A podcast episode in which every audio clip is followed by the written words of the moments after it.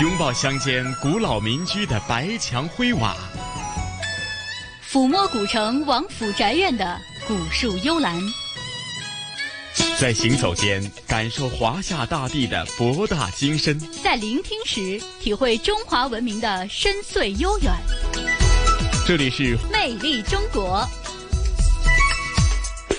收音机旁以及国际互联网上的所有的海内外的听众朋友们，大家好！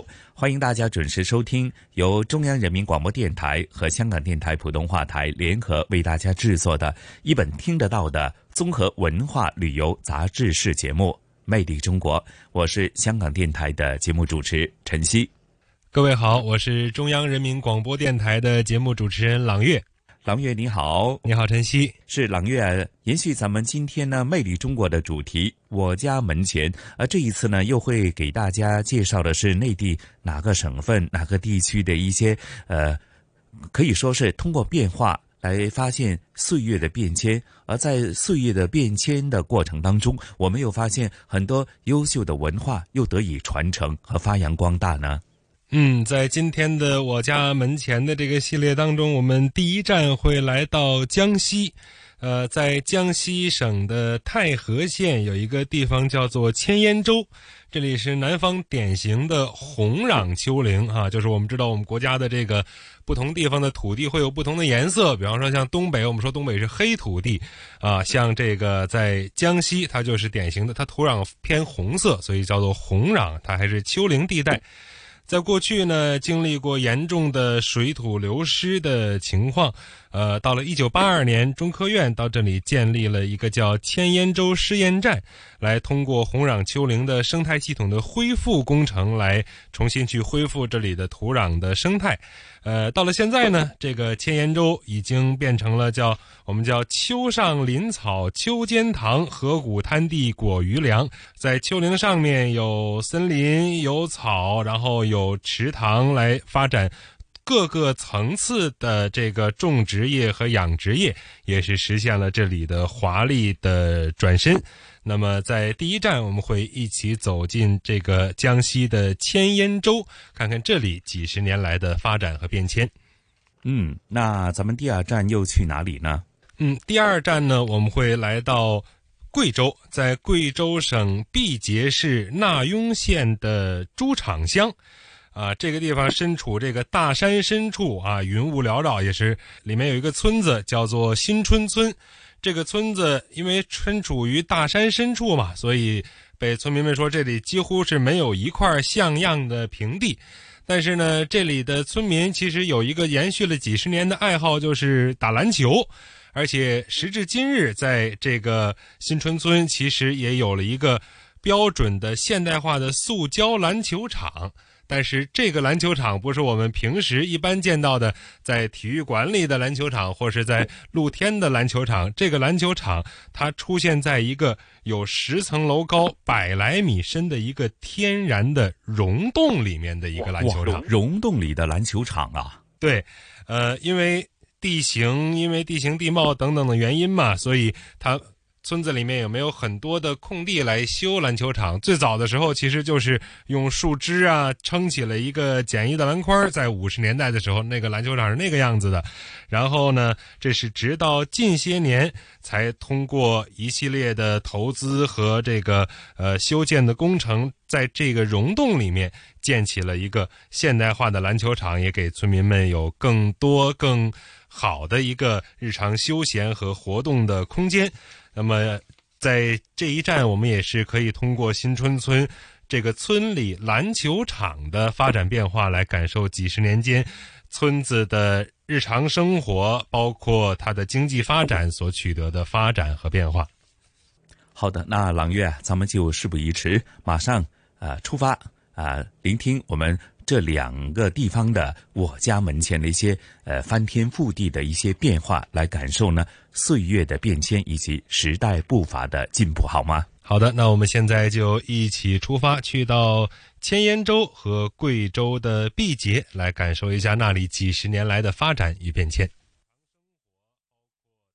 千烟洲位于江西省太和县，属于南方典型的红壤丘陵。过去水土流失严重，一九八二年，中科院来到这里建立了千烟洲试验站。通过红壤丘陵生态系统恢复工程，如今这里已经实现了丘上林草、丘间塘、河谷滩地、果鱼粮的华丽转身。那接下来的时间，我们就一起走进我家门前的千烟洲过去几十年的发展与变迁。沿江西省吉安市太和县县城向东行驶约二十公里。连绵起伏的山丘映入眼帘，踏足其中，树林、果园、稻田、溪流镶嵌分布，耳边蝉鸣、溪流声不绝如缕，不时有几只白鹭从林间飞过。这里就是千烟洲，距离井冈山一百公里，距离五十岁的尹善元所在的杨丘村不到一公里。村里口口相传，这里以前有上千户人家。户户炊烟，溪流潺潺，所以名叫千烟洲。如今这个传说难以考证，但可以确定的是，由于无节制的滥采乱伐，在新中国成立之前，这里就变成了红土裸露的荒山野岭。到上个世纪七八十年代，千户千烟只剩下孤零零的七户七烟了。在尹善元的记忆里，那时的千烟洲只是个放牛的去处。小时候来这边放牛啊，看到这边就是还是比较荒凉的一个小村子，那个山上也没有树，偶尔能看到几棵那个零星的一些那个马尾松，大部分是那种荒山草坡，这边也就是六七户人家能数得过来。当地曾经流传这样一句谚语：“晴天一块铜，下雨一包浓，远望黄蒙蒙，近看水土空。”因为没有那个植被，水土流失比较严重嘛。一下雨，的水把那个土壤呀冲下来，形成了这种宣土，它就比较黏。一般都要穿雨鞋出门。晴天它就不保水，一块铜嘛，硬邦邦的。靠山却吃不上山，附近的村民守着千烟洲八十一个山丘，生活困苦。尹善元说：“几亩水稻田是当时家里唯一的收入来源。当时呢，大家的那个生活水平还是比较低的。”年轻人啊，也没有出去打工啊，就是靠地里那点收入啊。当时水稻产量也低，千烟洲的生态恶化以及农民贫困现象，在当时的整个南方红壤丘陵区很普遍。一九八二年，千烟洲迎来了身背勘探仪器、手持测绘图纸的中科院科研人员，他们选定水土流失情况典型的千烟洲作为南方丘陵生态恢复的试验基地。经过六年的考察和筹备，中科院正式在这里建起了千烟洲试验站。怎么让植被覆盖率不足百分之五的千烟洲变成真正的绿洲？千烟洲试验站提出了发展立体农业的治理思路。科研人员改良土壤，引进良种，与农户在山上种林、山下种粮、山腰种果、秋间建塘，水土流失得到了控制。曾经荒芜的绝地挂满了黄灿灿的橘子。看到有些大车在这边那个果园周边上车，好多那个农夫在这边那个采橘子、卖橘子，那个场面很热闹的。一九九零年，千烟洲试验站成为联合国教科文组织人与生物圈计划红壤丘陵综合开发治理国际试验示范研究站。也就在这一年，高中毕业的尹善元进入试验站工作，成为一名科研数据收集员。一开始也是做一些那个杂活。协助他们做一些实验，后来就是安排我到那个气象站做那个气象观测。我们现在基本做的是一些常规的气象要素的长期监测，积累一些基础气候的数据。在站里工作了近三十年，尹善元走遍了千烟州的九沟八十一坡，他所记录的三百七十本气象数据摞起来足有一米多高。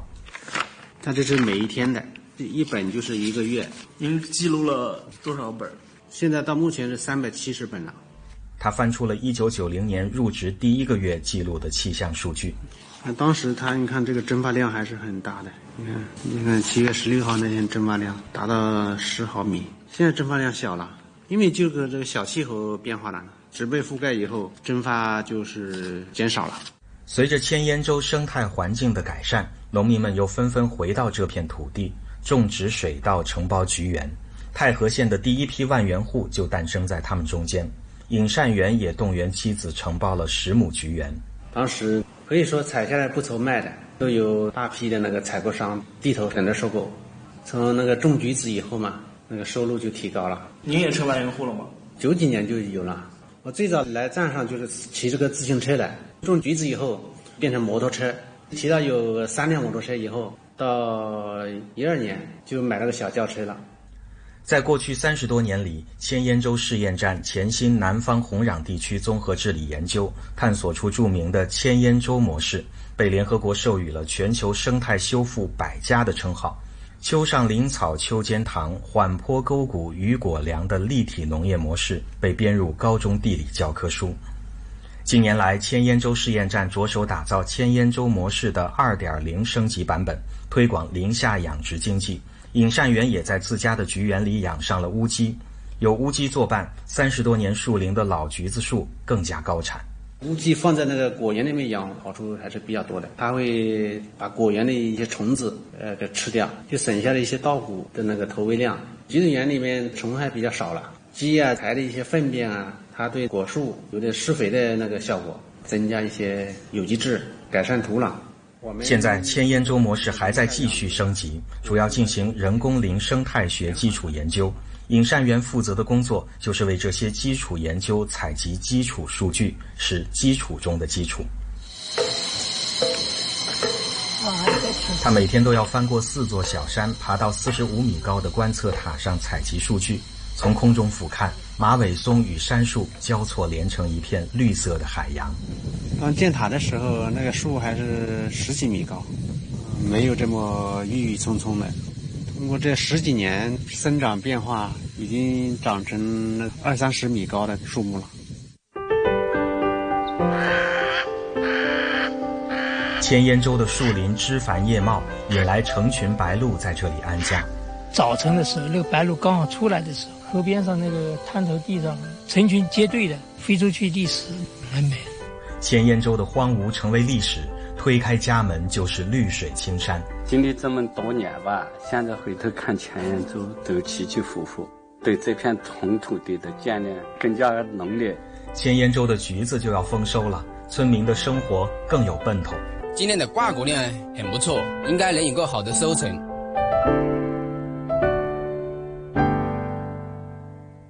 接下来的时间，我们要来到贵州省毕节市纳雍县。朱场乡的新春村，这里地处大山深处，云雾缭绕，村子里面甚至没有一块像样的平地，但是这里却有一个标准的现代化的塑胶篮球场。而不同于其他的露天篮球场，这个篮球场则是出现在有十层楼高、百来米深的天然溶洞里，成为了村里的新名片。事实上，新春村的村民对于打篮球的爱好已经延续了几十年的历史。而最初，村里的篮球场只是拿树枝搭起的一个简易的篮筐。后来，这个篮球场变成了村里用两头黄牛加上两头猪换来的一副专业的篮架。而直到2018年，则真正建成了在溶洞里的全新的篮球场。而就是这座我家门前的篮球场，也成为了新春村这几十年来发展变化的缩影。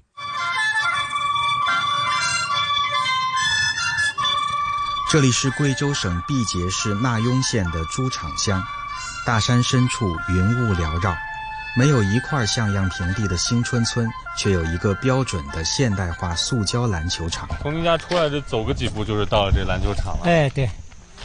这后面后边一下下住那样的。篮球场出现在足有十层楼高、百来米深的天然溶洞里。今年七十九岁的老村支书张开学说：“家门前的这座溶洞篮球场是村里的新名片。冬天下雪下凉也都不冷啊，冬暖夏凉的一个冬暖夏凉。我们现在在这儿就感觉很凉快啊，啊，对，进到山洞里边。哎，对，像这两天那都很凉快，一般都在。十七八的，这这里面就常年期可能就是啊，常年都差不多都在十七。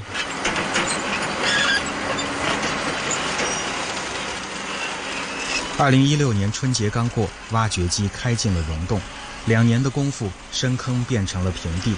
二十多万的场地修建费用，村集体出了四万多，对口扶贫企业资助了十万，剩下的都是村里老百姓自发捐赠。头顶的大灯一亮，溶洞顶悬着的钟乳石也跟着亮了起来，像是体育馆造型奇妙的顶棚。我们这个体育器材都一样都不对，就是有这个爸爸。啊，体育器材什么都没有啊，就只有这么一个洞。后来呢，整起来呢，我们那练呢，就可以搞个篮球场。嗯，首先我们是打的水泥地板，后来以后，体育局给我们这些钱委讲来揽这个塑胶地板的。咱们这个比那好多那个体育馆里面的条件还好很多啊。张开学说，这是村里的第三块篮球场。五十年代第一个篮球架是他拿漆树的树枝搭起来的。大概在五五七年这些就开始了。我记得五八年时间我，反正我们都学打篮球了。啊。五八年时候。五七年、五八年的时候，你都学打篮球了。啊。木头啊，树子啊。树枝、木头啊，估计最古老那种那种栏架，最古老的那种，然后简易的一个 啊栏架，一般底下都是那个架架，四四方方的一个架架，底下是一个四四方方的架子，这里打个眼，这里打个眼，两边打两个眼儿，然后呢，从这个眼把这个篮架都向到偏偏的去，这个眼来撑了子的，就是一个斜着的，有一个角度，哎，一个角度。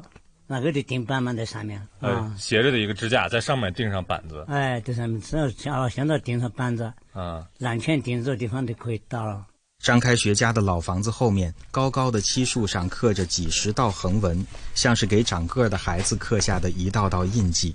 从这儿能看得到啊？看得到。就这种，你看那个那个那个就是国旗，戳个 QQ 以后，那个漆就会就在流流转出来。流点出来以后，拿这刀切开那小口子以后，那漆就能流出来。刷刷子一刷来，刷的桶桶的都可以用。刷到桶子里面就可以直接用了，当土漆。拿这个可以当土漆啊，土漆。当时你那个篮板支架都是拿这个漆树，对，都这种树子做的。新春村的运动传统在那时候就埋下了种子。张开学个子不高，只有一米六三。他八十一岁的老伴何登芳说。年轻时候，村里的几个小伙子下了工就一起打篮球，一点都不知道累。昨天是我全国打吧，一天做起看到黑，我我气我俩，就跟你打多少条还去看。一天到晚都在看那个世界杯啊，这两天。哦。什么队的都看。哦，什么都爱看。年轻时候，爷爷是不是打篮球打的特别好？都是打打打的好像拿脚跟崴着，自然脚跟都是飞了。哦，脚都崴过好多次。哦，你还跟他们看？不好意思，不好意思了。就是因为爱运动就容易受伤。那你回来不骂他？嗯，骂人子，那他去打篮球，而不是给人不是跟公社争光啊？不是。哦。为公社争光了。嗯。这场公社打了全县第一名几次？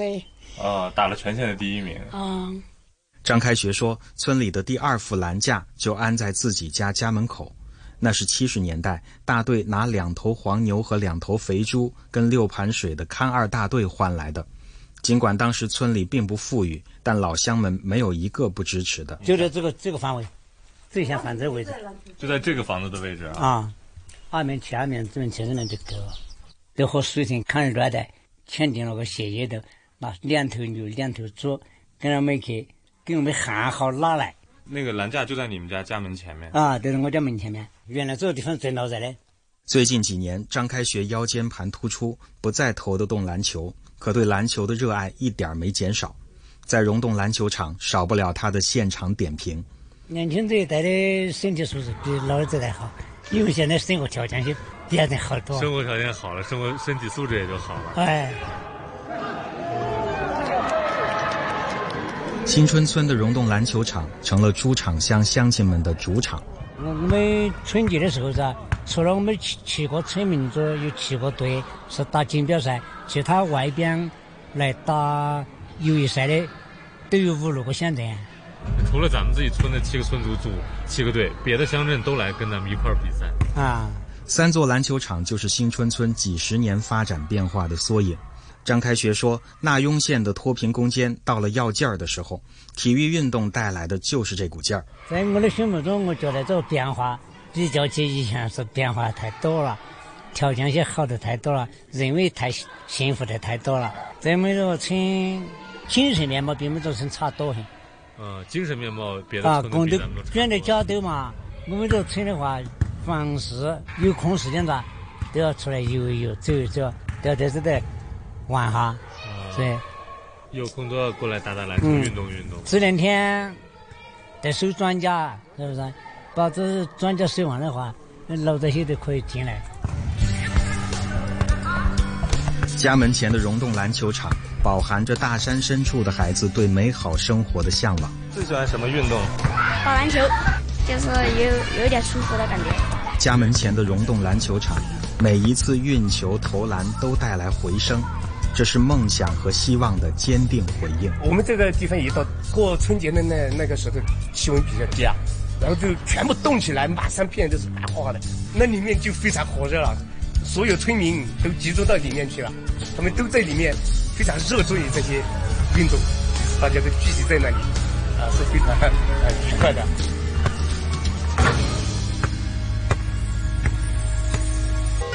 在行走间感受华夏大地的博大精深，在聆听时体会中华文明的深邃悠远。魅力中国，魅力中国。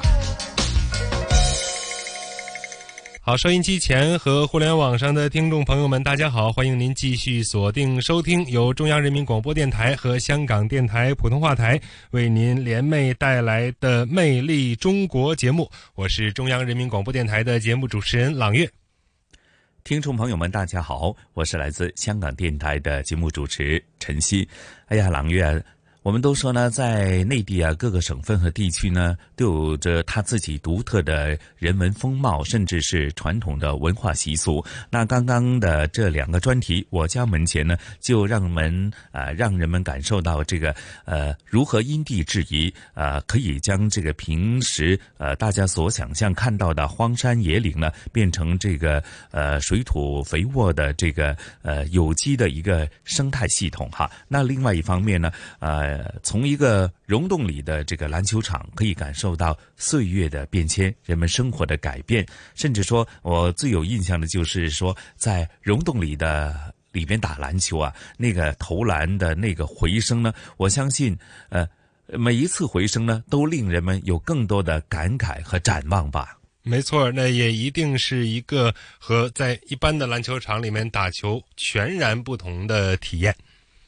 嗯，好，那接着下来，咱们再继续是介绍哪两个地方的我家门前的变化呢？嗯，接下来的时间我们要去到的两个地方都是在江苏。呃，第一个站点呢，我们会到江苏省海门市这个三星镇和江苏通州市川港镇。呃，这两个镇之间的这个交界的一条河上，曾经呢有一座小石桥，啊，它因为桥墩是当时用石条用井字形哎拼叠成了的一个桥墩，所以呢当地人把这座桥啊叫做叠石桥。那这一站就是我们要看我家门前的叠石桥。叠石桥经历了怎么样的发展呢？其实，在上世纪六十年代的时候啊，在这附近很多的村子里面，有很多人其实是传承了像刺绣之类的传统的技艺。那么，为了贴补家用呢，他们也会把自己呃刺绣啊制作的这些家用的这个纺织产品拿到叠石桥旁边，这样有一个小市场来进行买卖，来贴补家用。那么，经过了几十年的发展变化呢，叠石桥这个是一个临时搭建的小桥哈，但是它现在叠石桥和它旁边的市场已经成为了呃当地居民的这个财富之桥啊，这个绣品市场也已经发展成为了现在叫中国叠石桥国际家纺城，成为了闻名中外的一个家纺的集散地。然后，包括近年来“一带一路”倡议的影响力不断扩大，叠石桥也正在迎来越来越多的新的发展机遇。那这一站，我们就会到这个叠石桥这个地方，看看叠石桥和它旁边这个小市场到大市场的发展变化，也折射出叠石桥这一边传统的手工业和商业在几十年间的飞速的发展。是啊，从传统的刺绣变成是呃极具规模的一个家纺的一个产业链，的确是变化非常的大哈。稍后我们就一起去感受。好的，那接下来我们就一起走进我家门前的叠石桥，在行走间感受华夏大地的博大精深，在聆听时体会中华文明的深邃悠远。魅力中国，魅力中国。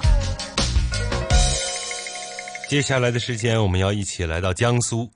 在江苏省海门市三星镇与通州市川港镇的界河上，曾经有一座小石桥，因为桥墩是由石条呈井字形拼叠而成，也被当地人称作叠石桥。在上个世纪五六十年代，很多传承了刺绣等纺织技艺的匠人开始制作一些简单的纺织产品，拿到叠石桥边的市场去进行买卖，来贴补家用。而经过多年的发展，叠石桥这座临时搭建的小桥已经变成了当地居民的财富之桥。曾经的叠石桥绣品市场也已经发展成现在的中国叠石桥国际家纺城，成为了闻名中外的家纺集散地。近年来，随着“一带一路”倡议的影响力不断扩大，叠石桥也迎来了新的发展机遇和更为广阔的发展空间。接下来的时间，我们就一起走进我家门前的叠石桥，看看这里的发展与变迁。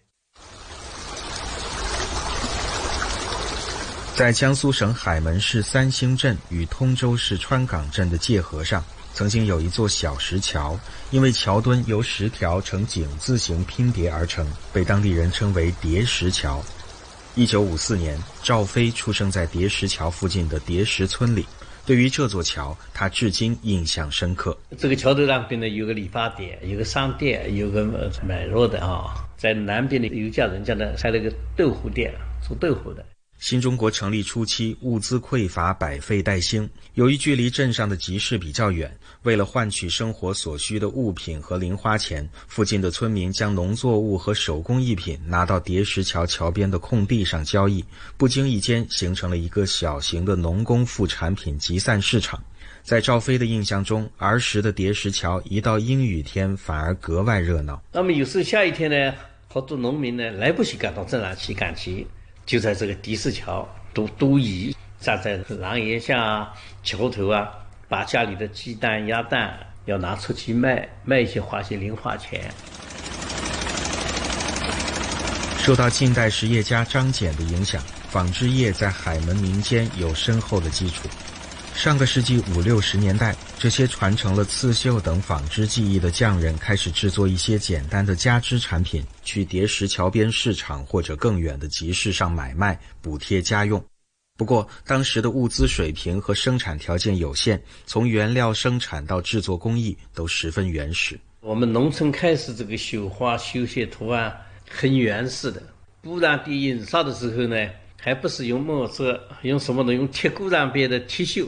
早上起来用这个铲刀刮这个铁锅，啪沙沙沙。那个时候早上的景象是有鸡叫、狗叫，刮那个铁锅的这个声音。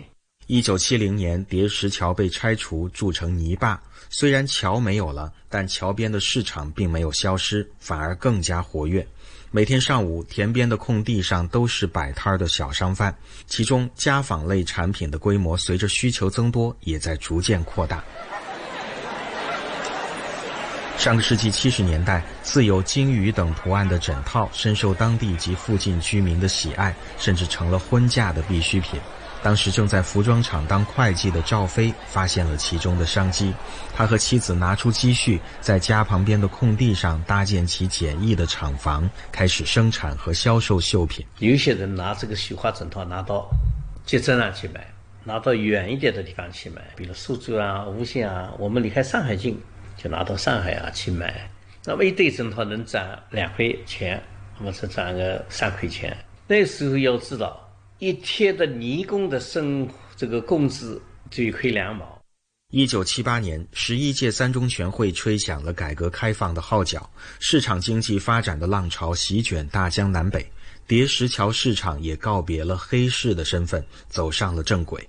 一九八七年，经南通市人民政府批准，市场定名为南通市三星叠石桥绣品市场。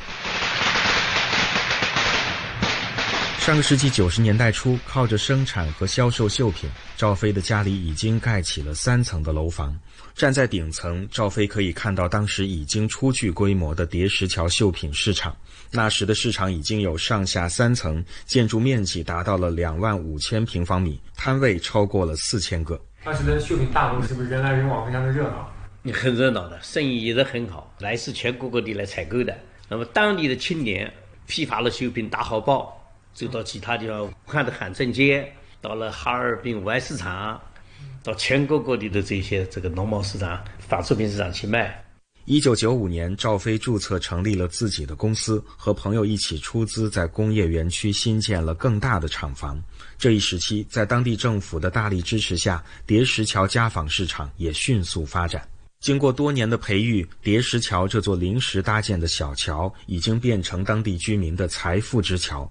曾经的叠石桥绣品市场也已经发展成现在的中国叠石桥国际家纺城，成为闻名中外的家纺集散地，形成了涵盖织染印成品研发物流的完整产业链，带动五十多万人就业。这叫好风凭借力，送你上去迎啊！因为市场的发展以后呢，物流、经济流、人才的流这都流通了，全国各地订我们这里货，一般都几十个小时发发到全国各地。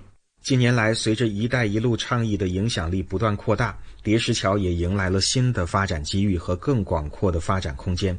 二零一八年，叠石桥实现进出口总额三十点五亿美元，这一数据比二零一五年的三亿美元增加了二十七点五亿美元，涨幅超过了百分之九百，产品远销五大洲一百三十多个国家和地区。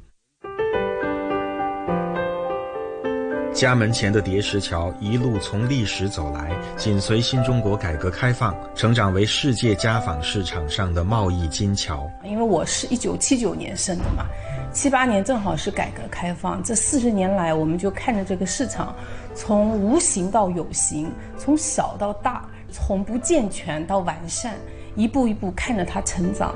家门前的叠石桥因连接附近的村庄而搭建。最终连通了整个世界。经过这些年的一带一路的带动啊，让我们设计师啊，还有销售团队也越来越多的机会出去了解其他的国家的一些背景和喜好，促进我们的产品越来越国际化。聆听东方神韵。瑰丽宝藏。凉风有信呢，秋月无边。遗产要活化才是遗产。穿越古今，感悟人文，魅力中国。每个星期天中午十二点，香港电台普通话台，让魅力更美丽。我家门前的这个专题呢，也令大家感受到哈，在江苏呢，他们通过自己的这个特色啊，将传统的啊变成是一个规模性的一个家纺工厂，这些都是让人们感受到这个呃岁月的变迁和呃在我家门前的一个具体的变化。嗯，是的，从这个手工业，从手工技艺的传承，包括商业的发展，再到环境的治理，其实我们真的是看到了在这里几十年间一种全方位、多领域的快速的飞跃式的发展和变化。好了，听过了专题节目《我家门前》之后呢，今天的香港故事呢，同事雨波和嘉宾主持来自。中国旅游出版社的副总编辑一哥陈一年呢，将会和大家呃探讨以及浏览的是充满了这个人文历史的一个展览，说的就是呢，香港城市大学为了纪念意大利的文艺复兴的巨匠达文西去世五百周年，以及呢是庆祝呃香港城市大学升格成为大学二十五周年呢，最近呢就特意与意大利的米兰。昂布罗修图书馆就合作举办一个达文西艺术与科学过去与现在的一个展览。好的，那接下来的时间，其实呃，达文西也这个意大利的著名的画家，他的名字在内地可能会被更多人熟悉的一个名字叫做达芬奇哈。哦，对，是在内地也是翻译成为达芬奇。对对，在内地和香港会有不同的翻译。其实像包括《岩间圣母》，可能我们更熟悉的他的代表作是呃《蒙娜丽莎》，也是他很著名的代表作。那。这一次在香港是首度的展出达文西的十二幅手稿的真迹，那还有达文西的著名的画作啊，《岩间圣母》的摹本啊，以及五款圣母摹本呢，就出啊就出自于画家维斯皮诺，那精确的临摹了达文西在十六世纪初的创作的名画。那展览是从啊九月二十号。在成大开放展览，一直到十二月十五号。那我相信呢，可能对于达文西呢，很多听众朋友一定有一个呃比较清晰的一个定位和了解哈。他是一位超越时代的先驱，那被誉为是世界上呢最为伟大的天才的博学家。那他充满了想象的空间，那范围就包括了包括呃有解剖学、植物学、地质学。制图学、音乐、军事工程等等，哈，那具体的情况是怎样？咱们又如何的去欣赏这位呃巨匠的一些作品，以及他所经历过的平生呢？那接着下来啊，咱们就一起聆听这一集的香港故事，好吗？呃，那么接下来的时间，香港故事，我们就一起走进这一场展览，来感受他的这个呃丰富的、高超的艺术创作。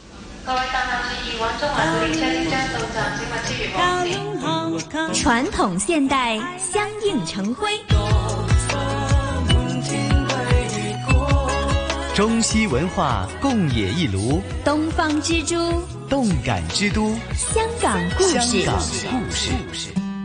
欢迎来到香港故事节目时间。节目当中，雨波非常高兴，请来香港《中国旅游杂志》副总编辑陈一年一哥，你好，你好，大家好。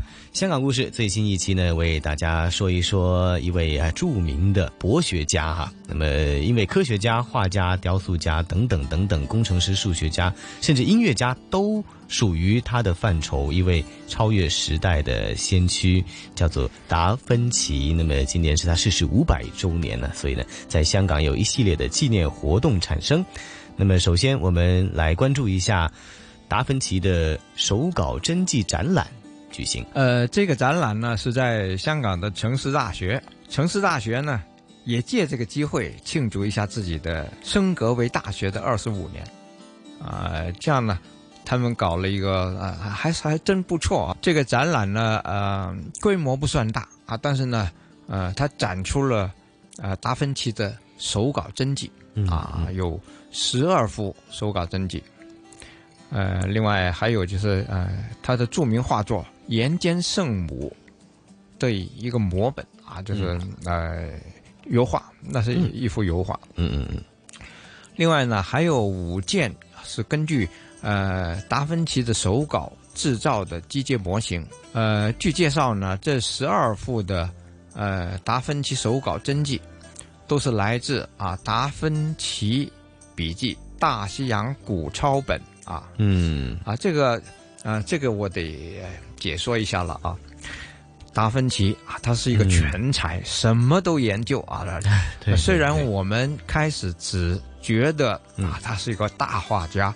啊，就开创了这个，呃，意大利啊文艺复兴这个运动啊，并且是以他作为代表人物啊，被称为啊文艺复兴三杰之一啊。另外两个杰呢，就是其实是他的，呃，是比他晚一点啊。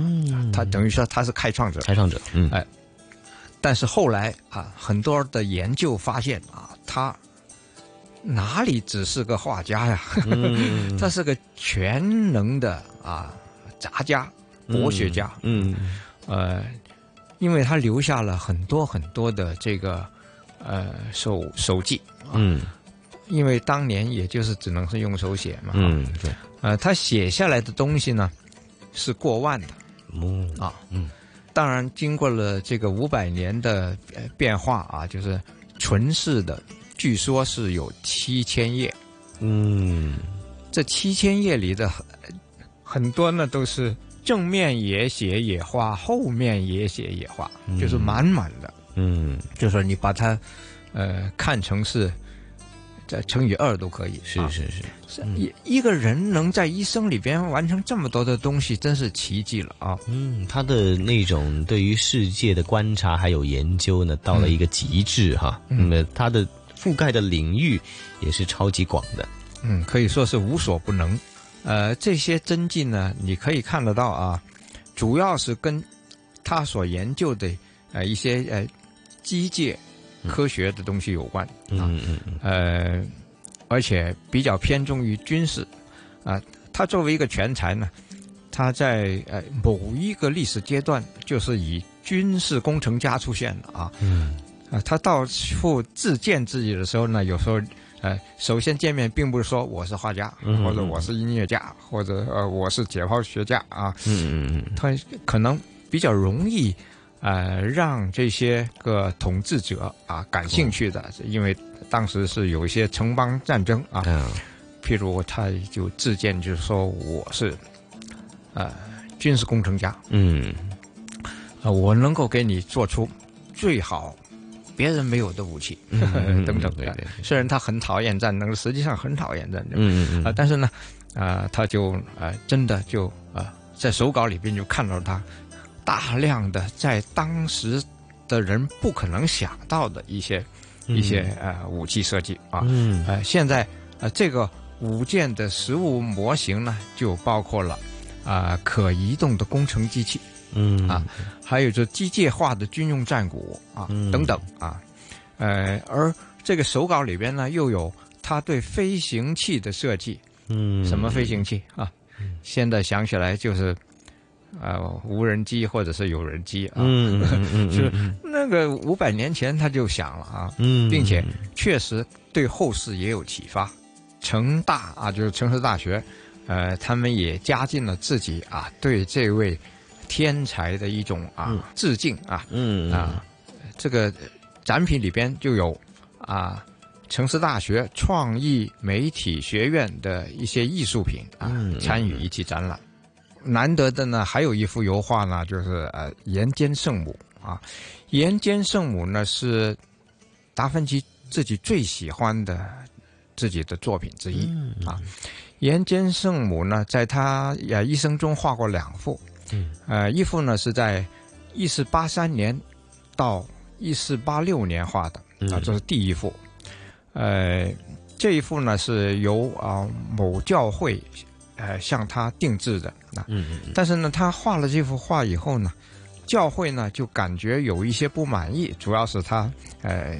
达芬奇是一个天马行空的人，他他会按照自己的一种想象来发挥，他不受于这个宗教的这个限制。嗯，结果呢，有有一有一些细节啊，呃，教会不接受，结果他要再画一幅啊，那是在啊一四九一年到一五零八年，这是一个啊比较虚的时间啊，就是讲的那么长，实际上呢，呃，不是真的要用那么长的时间。嗯。呃，我们只是呃把它确认为啊一五零八年完成就行了啊。呃，而这两幅画呢，第一版呢现在藏在罗浮宫，第二版就是我们现在看到这个摹本了，嗯，其实是第二版。它的原作啊，现藏是英国国家美术馆，嗯啊，现在看到的摹本呢是出自画家呃维斯皮诺，啊，这个画家之手啊。因为我啊对，呃达芬奇的画还是很很喜欢的，所以我感觉这个临摹已经是很不错的了。可以看到，就是达芬奇风格的啊一种特征啊，那是呃还是很值得呃呃去欣赏的。而达芬奇他一生中总是带着身边的有三幅画，一幅画就是《岩间圣母》，一幅画呢是。呃，蒙娜丽莎，嗯。啊，一幅画呢是画他他一个徒弟的，啊，就画他一个徒弟的肖像，嗯嗯嗯，呃，他随身带的那那一幅呢，就是第一版。啊。现在我们看到的，他不是随身带，因为这个已经归这个教会所有了啊，就不在他手里啊。嗯，当然最后是落到了啊博物馆去了。嗯嗯嗯嗯嗯。那所以呢，就这一次有幸啊，也能够看到《岩间圣母》第二版当中的临摹本。那么在香港展出呢，当然也有首次在香港展出的十二幅的达本达达芬奇的手稿的。真迹了，还有一些机械的模型，从各个角度能够再一次看到哈。达芬奇艺术与科学过去与现在，那么从现在开始就啊已经开放展览哈，一直去到十二月。那么大家有机会的话，可以到这个地方城市大学，香港城市大学来欣赏一下达芬奇的手稿真迹展览。也谢谢一哥在香港故事为我们介绍，谢谢一哥。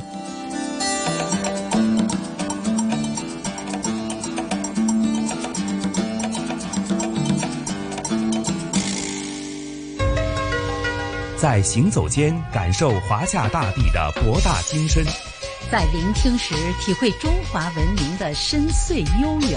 魅力中国，魅力中国。好，收音机前和互联网上的听众朋友们，这里是由中央人民广播电台和香港电台普通话台共同为您带来的《魅力中国》节目，我是中央人民广播电台节目主持人朗月。